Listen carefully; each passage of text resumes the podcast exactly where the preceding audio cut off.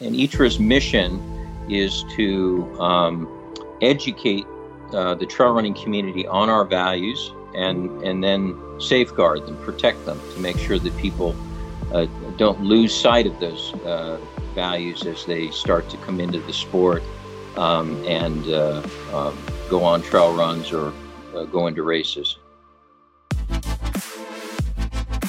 Today I'm with Mr. Crowley. Bob, uh, hello, and thank you for, for being here. Yeah, thanks, Nico. Great to be here. um, first of all, uh, uh, can you tell us a little bit about COVID 19 uh, currently in California? Yeah, I can.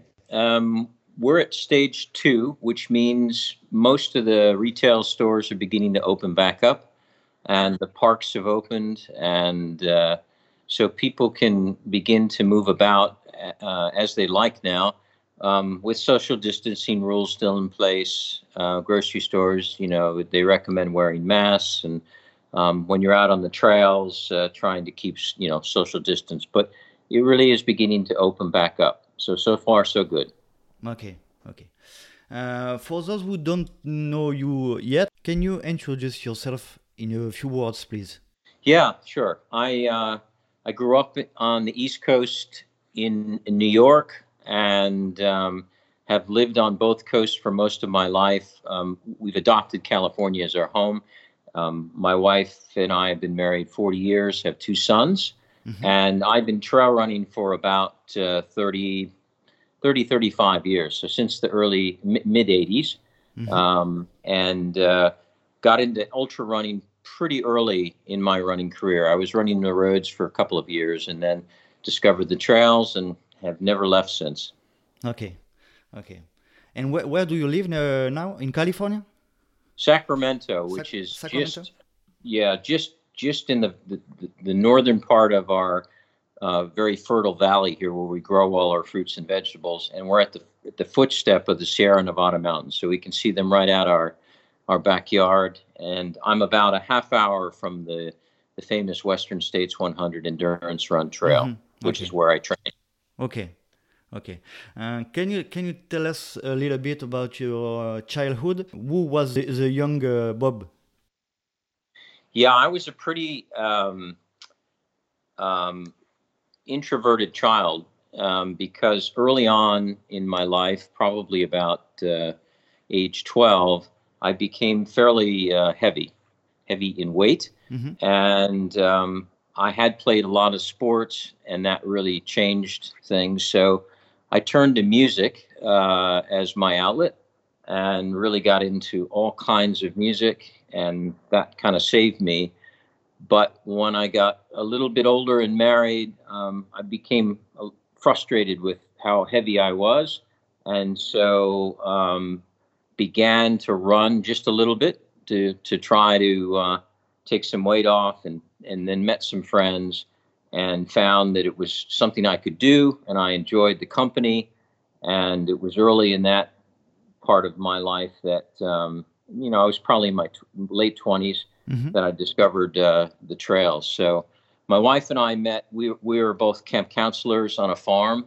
So we grew up around children and always knew we wanted to have a family. So when we got married, we have two boys and um, I'd say we're a pretty active family. All of us um, enjoy the outdoors, and uh, California is, of course, a, a perfect place for that because yeah. we can do, mm-hmm. you know, we can ride, we can hike, we can um, run, we can uh, uh, kayak, ski, do everything. So it's it's a great place, and um, yeah. So so now I'm re- semi-retired. I, I grew up as an entrepreneur in technology. Mm-hmm. And that's why I lived on the West Coast for a while, sort of around the Silicon Valley, and then in Boston for many years.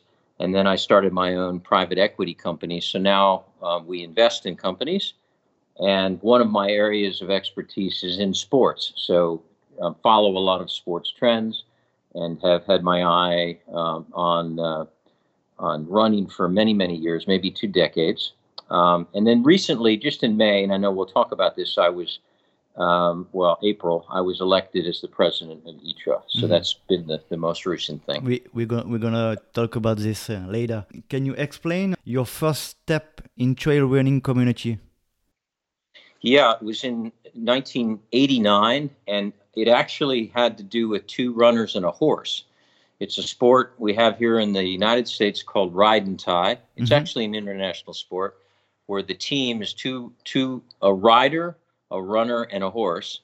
And you you run on the trails usually 35 to 50 miles and the rider switches off with the runner. So the rider goes ahead and ties the horse to a, a bush or a tree and jumps off and starts running. And then the runner comes up finds the horse mm-hmm. unties it jumps on it and then you you go back and forth all through the trails. So it's okay. it's a great sport and um, it's there that i learned how to trail run and then a lot of the trail runners in the Auburn, California area were also ride and tie competitors. And so that's where I was introduced to the idea that you can just run without the horse. Mm-hmm, mm-hmm. and so began to run with some of the, the ride and tires on just trail runs. So that was back in the late 80s. Uh, how many people uh, was there in the community at this time? I would say in the trail running community in Auburn, there might have been a, a couple of 100 mm-hmm. people at the time. You you have a, a, um, a, long experience of trail running. What was your first uh, great great race in trail running for you? Oh, that's a good question. Probably the first one I did. You always remember the first one, mm-hmm. and uh, that was uh, a race that used to be called the Cool Canyon Crawl. It's now called Way Too Cool. It's nearby, and it's a 50k and um, my friends talked me into doing it, and I wasn't prepared. And uh, it was very cold and very rainy, very muddy, and and very miserable. mm-hmm. But but finished and felt you know that sense of accomplishment. And at that point, I think it was like a bug bite. I was you know I was infected, and, and from then on, really never left the sport again. It's been that was back in 1990 and I've uh, been trail running ever since. Can you can you tell us about your more memorable experience in trail running uh, since since the beginning? Yeah, I would say it actually happened last year. Um, I was fortunate enough to get into Tor des Géants mm-hmm. and um, and finished the that event last year, and it it was 143 hours for me, a long time, six days.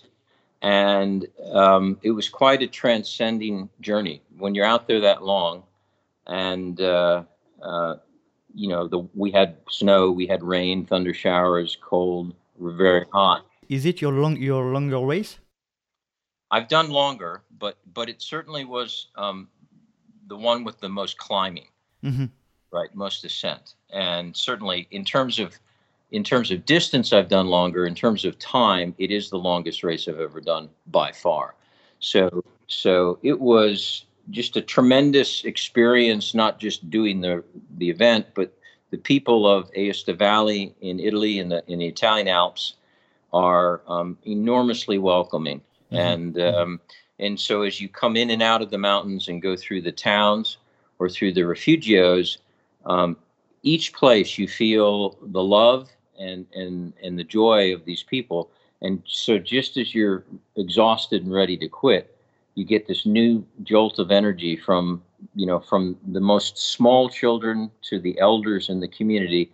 And they just pick you back up and send you back off again. And i've never experienced anything quite like that. Um, and then of course you make uh, lots of friends for life on the trails while you're struggling together and i certainly had a tremendous experience with that as well. So there are just so many different kinds of memories, not just the run, but all the other memories that come with it. So I, would say um, it's interesting that a highlight like that would come so late in my career, but but it's it's really true. It was tremendous. It's a it's a it was a journey.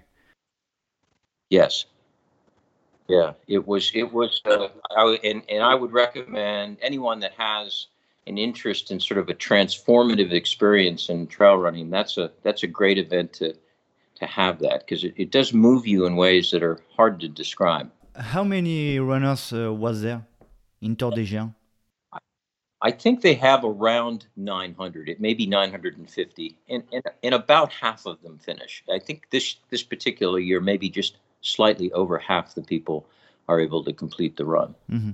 And what about the, the Tor des Glaciers for the next yeah, year? Yeah, I had a I had a good friend that uh, w- attempted that. He he did not finish, but did speak with a number of um, friends and new friends that did finish, and uh, they described something at an entirely even higher level mm-hmm, mm-hmm. than uh, Tor des Géants. So I I'm not sure that's something for me. Um, maybe maybe not, but certainly in in its inaugural year last year, um, the competitors described it as is something even beyond Tor des Géants, which is hard for me to get my head around. mm-hmm, mm-hmm.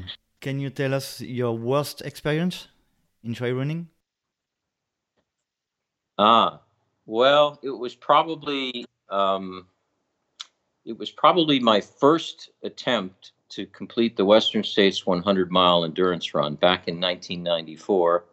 Um, I was younger, much younger, and and we had trained um, really well, but I got to about mile 40 and became dizzy and disoriented, and um, my my pulse was exceedingly low. And back then, they used to measure. Sorry, what, pulse, was it? Was it your your first hundred miles? It, was my first hundred miler. Okay, sorry. and uh, and and uh, and so. Uh, when when I arrived at the aid station there at mile 40, back then they used to weigh the athletes every once in a while just to make sure that you were taking enough water. Um, and I got on the scale and I was 10 pounds overweight. Oh. So all the water that I'd been consuming had not left my body. And, and yet I was dizzy and dehydrated. And so there was quite a, uh, a medical emergency. It turned out I had hyponatremia, which means I was retaining all my fluids. Wow. And I was, it was backing up into my kidneys. And so um, they sat me down and I began to pass out. And long story short, um, my pulse dropped to 15, very, very low, and in and out of blackout. They had to cut my wristband off, which is how Whoa. they disqualify you, and take me off on a back of a pickup truck through the woods to the hospital. It was uh, um, a really, you know, bizarre experience and really disappointing luckily, the the people at the hospital were able to revive me, and um, the ending of the story was very good. Mm. But um, it was hugely disappointing, and of course discouraging. Um, but it just emboldened me more to get back and uh, and try again. So there was always a good outcome from it, but it certainly was probably my most disappointing experience. Okay, thank you. You were elected president of the non-profit organization ITRA in uh, April uh, 14. Um, for those who don't know it yet, um, can you explain us what ITRA is? Because in France, I do know that uh, more of 90% of the community know what ITRA is. It's International Trail Running Association. It's been in existence since 2003. And ITRA's mission is to um, educate uh, the trail running community on our values and and then safeguard them, protect them to make sure that people uh, don't lose sight of those uh, values as they start to come into the sport um, and uh, um, go on trail runs or uh, go into races. And it's to remind the race organizers as well that we always want to practice, you know, authenticity and humility and respect and fair play mm-hmm. and all the things that as you come into the community of trail running, you're taught very early. And, and so the main um, goal of ITRA is, is to be the guardian, essentially, of those values.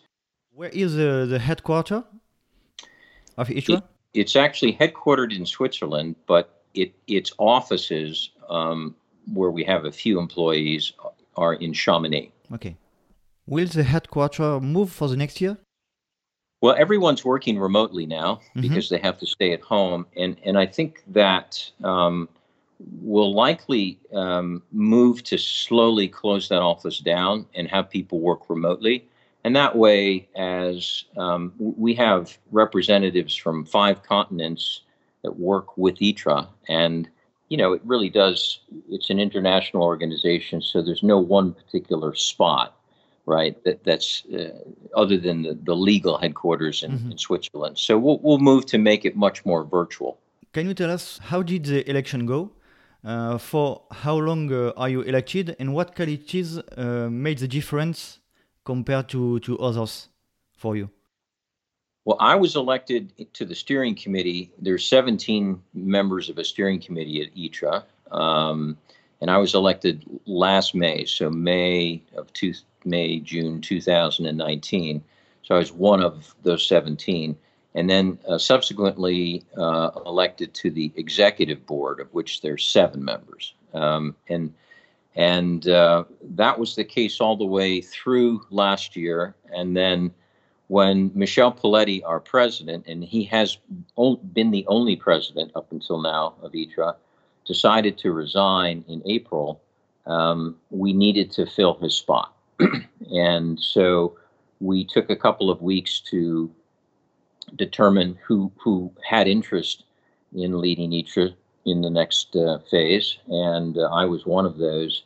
And so uh, we had the elections, I think, in mid-April, and um, you know, obviously, it's it's it's anticipated that it would be a little different because um, Michel has been the only leader, and so um, the the culture of ITRA and the way it's organized is around his style and his background, and and obviously um, now that I'm um, the president, it's it's acquiring my style and, mm-hmm. my philosophies, and so. But it's very early in the in the the go. Um, I have um, in when I was elected last year, it was for, for a four-year term, and so I'll remain the president throughout that term. So there's about three years left. Okay as you as you say uh, on other podcasts like uh, Trail Runner Nation or Talk Ultra, uh, ITRA is almost unknown in uh, in North America, but in Europe and especially in France, uh, ITRA is better known, but ITRA has bad image uh, because it seems to be a very opaque system. What are your thoughts about this idea that we have in France?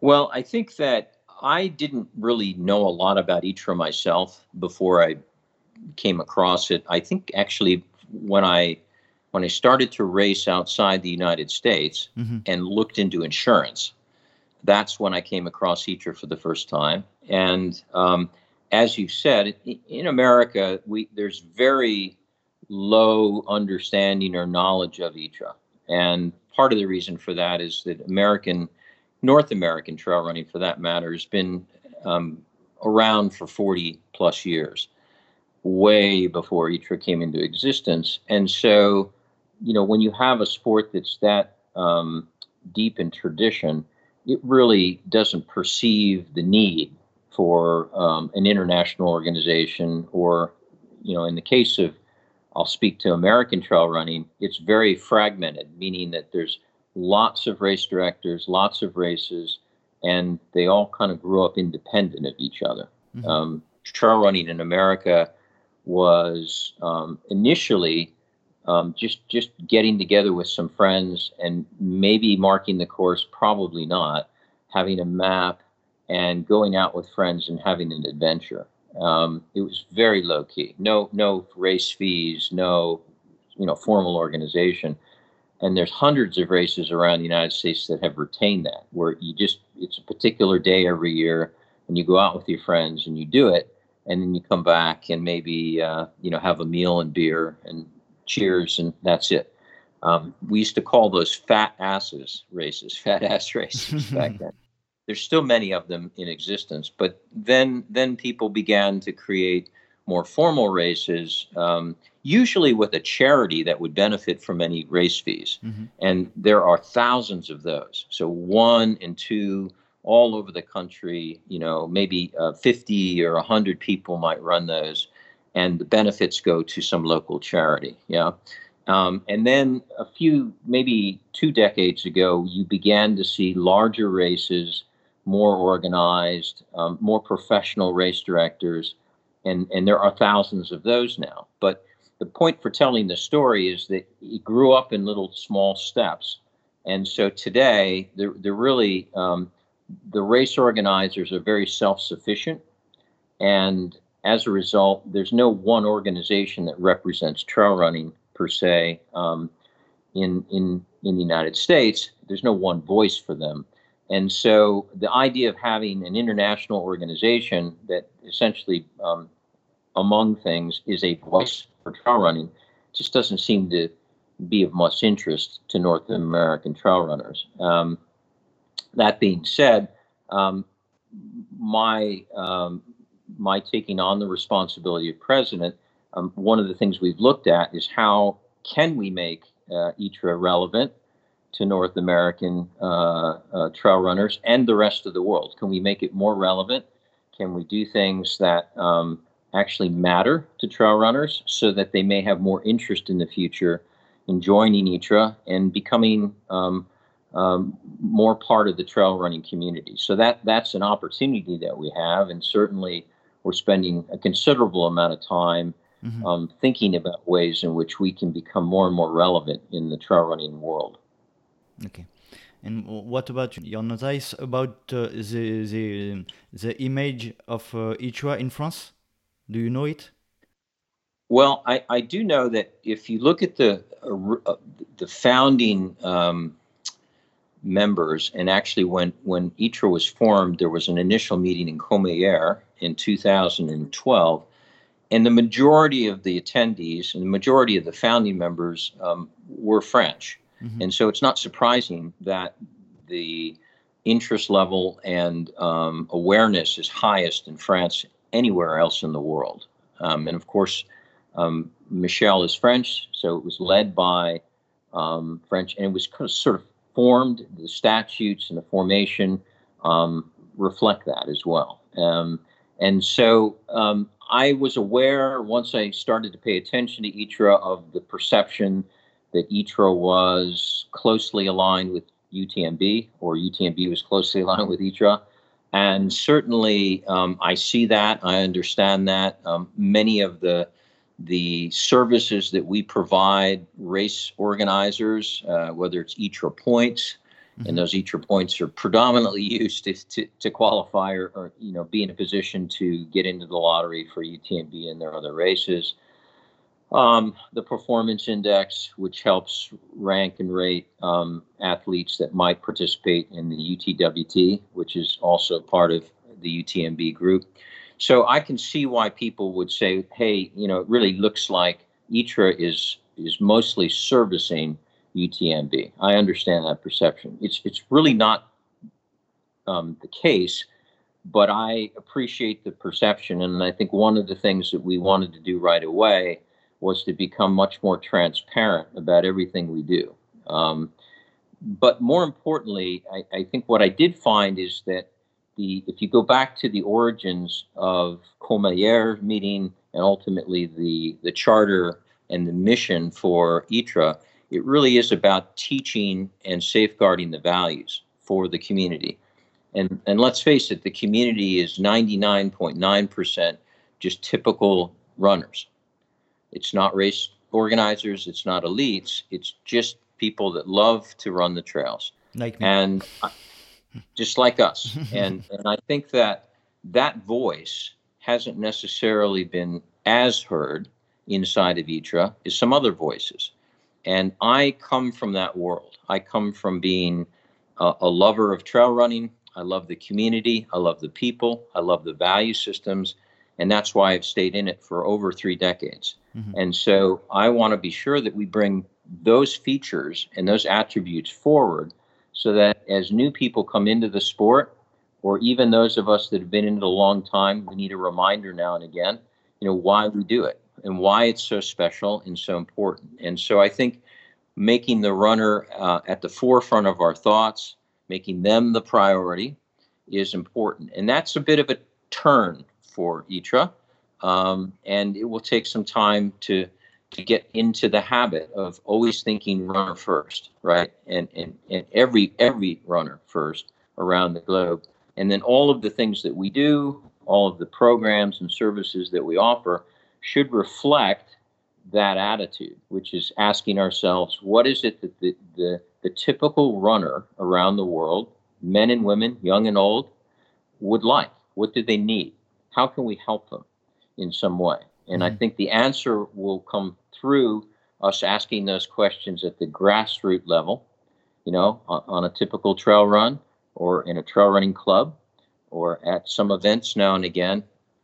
And those are the things that we, in the next few years, want to bring forward as uh, the most important services. So, you know, we won't be relevant until um, we are relevant. And we, we can't just say we're relevant and people believe us. We have to act. We have to provide services to people where they say, I really like what ITRA is doing. I really think that what they're doing is important. It's important to me. It's important to the community. And then and only then will they become a member. And, and then and only then will we keep them as a member. And I think we have some work to do to, to get to that point. Mm. And, and justly, what, what's the vision of, uh, of your project and your task at the head of the organization for the, for the two next years?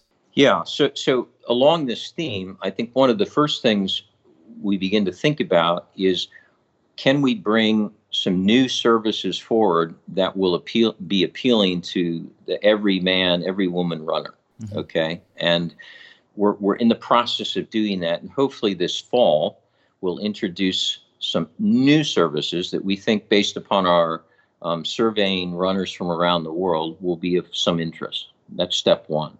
Step two is we need to build a little better technology platform. We have a good one, mm-hmm. but it needs to be great in order to accommodate a lot of these new services. So we're in the process of, of rebuilding that. And then lastly is to sort of form what I would call ITRA community. An ITRA community would be um, looking at the bigger topics that trail runners are interested in. For example, um, the environment, or women's equality, or youth development programs, or um, addressing the, the concern, worldwide concern of obesity mm-hmm. or mental health.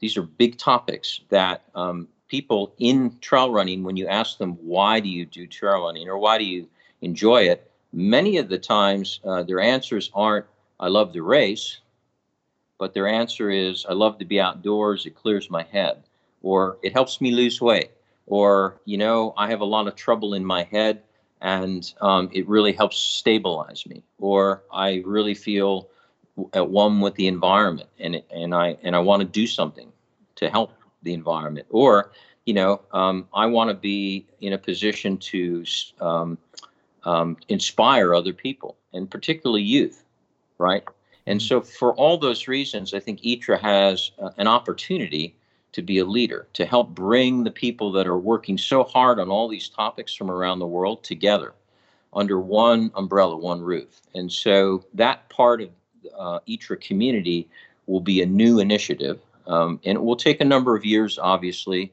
to move it forward. But it's something I'm, I and many of the other members are deeply passionate about. It's what we grew up with. And and what about your vision for the, the 10 next years?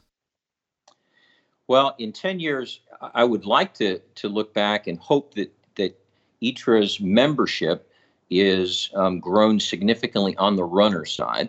So if we put the runner first and we put the right services in place, then our membership should grow significantly. And on the community side, um, I would hope that ITRA is a leader in, in, in you know two or three of those areas that I spoke to. I'm not sure that we can um, be a leader in all of them, but mm-hmm. for now we're trying to test the marketplace to understand, you know, would would our community prefer that we you know, work on women's equality or youth development programs, maybe, and, and leave leave some of the other topics to bigger organizations. We'll know, but but hopefully in ten years from now, we're as powerful and, and impactful on the community side as we are providing services um, to our members. As you said on other podcast, um, you want that ITRA be a mix between kayak and Wikipedia. Can you tell us about that?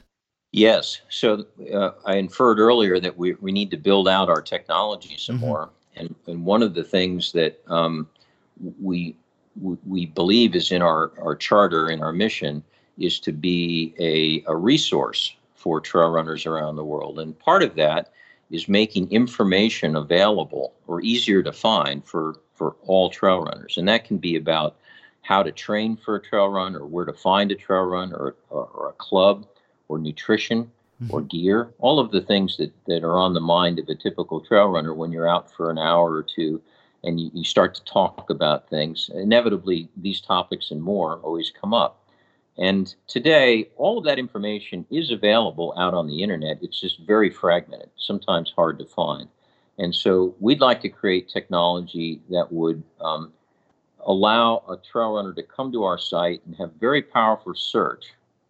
And if you're searching for um, a particular um, information about an injury, for instance, to not only find uh, qualified resources that can give you the right answer, but also if you're seeking uh, physical therapy, uh, based upon your geocode, your zip code, uh, or your postal code, um, we can then recommend who are sports um, um, physical therapists in your area that work with trail runners, for instance. And so um, we would we would call this the ITRA exchange. And um, once we build it out, the idea would be the content would come from people in local communities, just like Wikipedia. And so we, we're not going to be the, the all encompassing creator of all this content. It's already out there. So the exchange would help you search and find it, but then if you localize it, so for instance, in my case, we have a trail running club, uh, the Trail Animals Running Club in Boston, mm-hmm. that I've been associated with for almost 30 years um, we envision people in Boston in the club keeping up the aspects of trail running for the New England and Boston area. They're just like Wikipedia, people are very enthusiastic and passionate about certain aspects of life. And so they're motivated to keep that information current and accurate and believe that the same passion exists in trail running.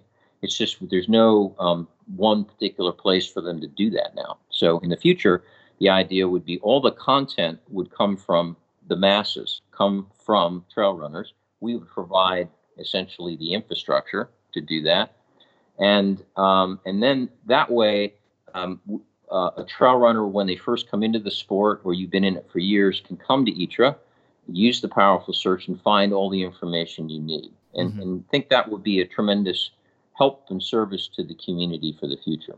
Okay, it's a big platform it's it's big in the sense that the amount of content that we could pull together is enormous. But mm-hmm. thankfully, 99% of it already exists. So it's building the right technology platform, which there are plenty of models like Wikipedia that exist before us. So um, it will be an investment of time and money for sure, but we won't be the first to have to do it. We, we have lots of uh, models to use to develop it. Okay one of your first decisions uh, was the freezing of the ITRA uh, performance index. Can you explain to us why you chose this option? Yeah, happy to. It, it, really was a matter of what we felt would be fair because depending upon where you lived in the world, there were differing rules about whether you could uh, participate in a race. And, and, and the timing of that throughout the first part of the year was very different. And so some people um, were um, afforded the opportunity to run more events than others. Some couldn't run any. And we didn't want the index to become skewed based upon those particular factors. Th- those really shouldn't go into the formula of, of what someone's doing. And so what we've done is frozen it in reflection of the fact that predominantly racing is frozen and we're retaining we we have retained of course all the results that have occurred this year. And come the first of the year we'll add those back in and any others that come at the end of the year hopefully uh, once people start to race again.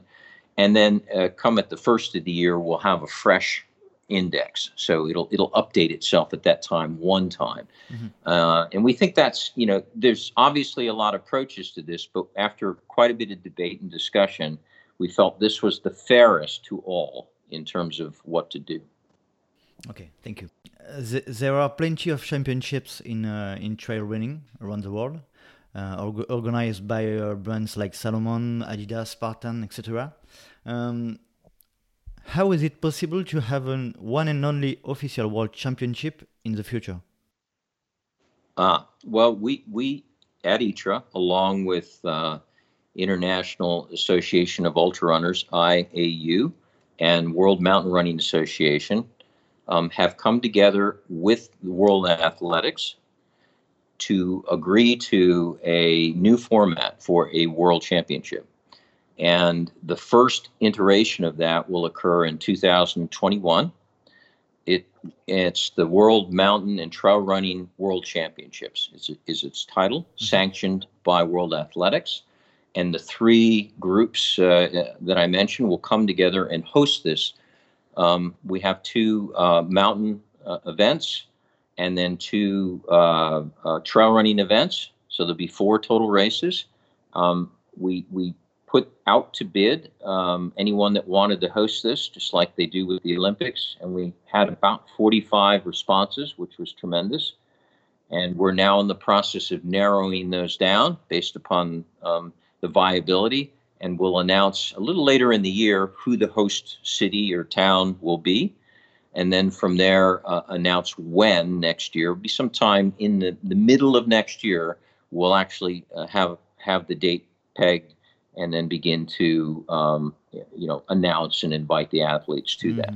So um, that that you know it, at the end of the day, w- what makes it official or not official is less important than the fact that the three major entities in trail running have come together with the World Athletics, which unarguably um, is is the governing body over all of running in the world and that that I guess gives it some credibility in the sense that if, if there is a world championship, quote unquote, that's the one, and that'll be every other year. So every odd year, so 2021, 2023, there will be subsequent world championships.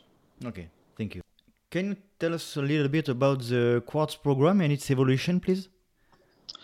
So the Quartz program really was um, to address the, the fair play and fairness aspects of one of the values in trail running. Sorry, uh, and, uh, sorry to interrupt. Can you can you explain us what is Quartz program? Yes. So Quartz Quartz is um, a program to try to encourage athletes to do two things. Mm-hmm. One is to provide their um, medical history, and we have a space on our site that they can do that, a secured space, um, such that um, if a race director uh, medical team wanted to know in advance what the medical histories and conditions are of an athlete, they have access to that.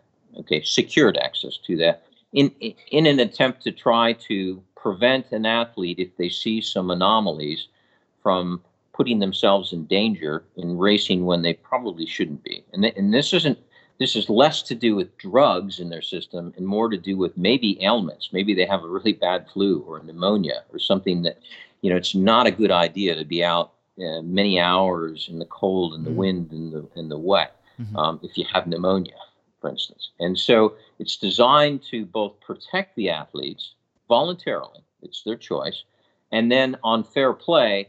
Um, indeed, detect if there are any um, uh, substances in an athlete's system prior to a race that are not um, on the list of, of legal substances and to point that out to the athlete and ask them not to participate because we wouldn't want them to have an unfair advantage. So those are the two fundamentals of the Quartz program. And, and what about the, the evolution for the next years? Yeah, so with the focus on um, turning our focus towards the athletes themselves, uh, the runners themselves, um, Quartz will be one of the the services that an athlete could um, um, participate in. So having their medical records uh, up and available um, is actually provided to us by another organization called SHOL, SHOL, another French organization. And so athletes can put their medical information on our site or not, choose to do that. And then as it pertains to any kind of implementation of Quartz they will see that at certain race series or certain race events that Quartz has approached directly and uh, the race directors decided that they'd like to implement the Quartz program. But that'll really be between Quartz and the race organizers. Uh, role will remain neutral. Can you give us your thoughts about cancellation of UTMB, please? Um, our thoughts about that? Mm-hmm. Are, are we surprised? Oh, yeah. yeah. Your, your thoughts. No, I know. Yeah, I know that um, Catherine and Michel did everything humanly possible, and and given that they're sort of um, they're amazing humans, they probably did things that are beyond humanly possible to mm-hmm, try mm-hmm. to have that event, and and I think um, they they they just it was so hard to get all of the things aligned in the community and with the with the governing bodies. And, and you know you're dealing with three countries. And it's complex. And so the fact that they got as far as they did is amazing. So it's of course disappointing to everyone starting with michel and and uh, for sure. um, but yeah and catherine but but but nonetheless uh, i'm sure the right thing to do given these uncertain times. And i think um, it releases the athletes that may have been training, you know, for that event to go um, do something else, whatever that may be. It may be running around uh, their neighborhood or mm-hmm. their local mountains, and uh, or doing something virtual. All of those things, but I think it probably came as both a disappointment to some, but also a release or relief, because now, okay, I know I'm not going to have to keep preparing for that, I can go work mm-hmm. on something else. And um, I've spoken to a lot of athletes that have expressed that same dual emotion, yeah, of well, I'm really sorry it's not coming, but uh, but now I can go do something other mm-hmm. than that. And I'm sure you know they'll they'll look forward to coming back next year, and it'll be even bigger and more exciting. Okay. Um, do you want to talk about something uh, that we haven't talked yet? is, is there anything that you can think of that we we can or should be doing at ITRA for for uh, French trail runners? Communication like this uh, in France. I know that you you you, spoke uh, in in America, in uh, United States, and I think that you you have to to communicate uh, more in France. Uh, because, uh, as I say earlier, France has a bad image of ITRA and I think communication was was the key. And I say that because when I listen to you in in podcast, you you convince me, really, you really convince me about your your vision of of what ITRA will be, and uh, I think that it will be the key of comprehension of ITRA in France. I think. Well, I'm glad I'm glad to hear your reaction mm-hmm. and and certainly welcome all the opportunities I can to uh, first and foremost to run as much as I can in France. Mm-hmm. it's a privilege, um, but also uh, whenever possible to uh, to speak about ITRA. I love ITRA and I love trail running, mm-hmm. and so every opportunity I'm given, um, you won't be able to shut me up. So mm-hmm. I, I'm glad that we now know each other, so that channel is mm-hmm. open okay. and look forward to ongoing conversations. Hopefully, sometime in, in person, we can mm-hmm. get out on the trails together. That would okay. be the best. I'm glad too. And I really want to thank you about your, your time. And it was a pleasure. It pleasure's all mine. Thank mm-hmm. you, Nico. Thank you. Have a good day. Bye bye. Bye bye. Thank you.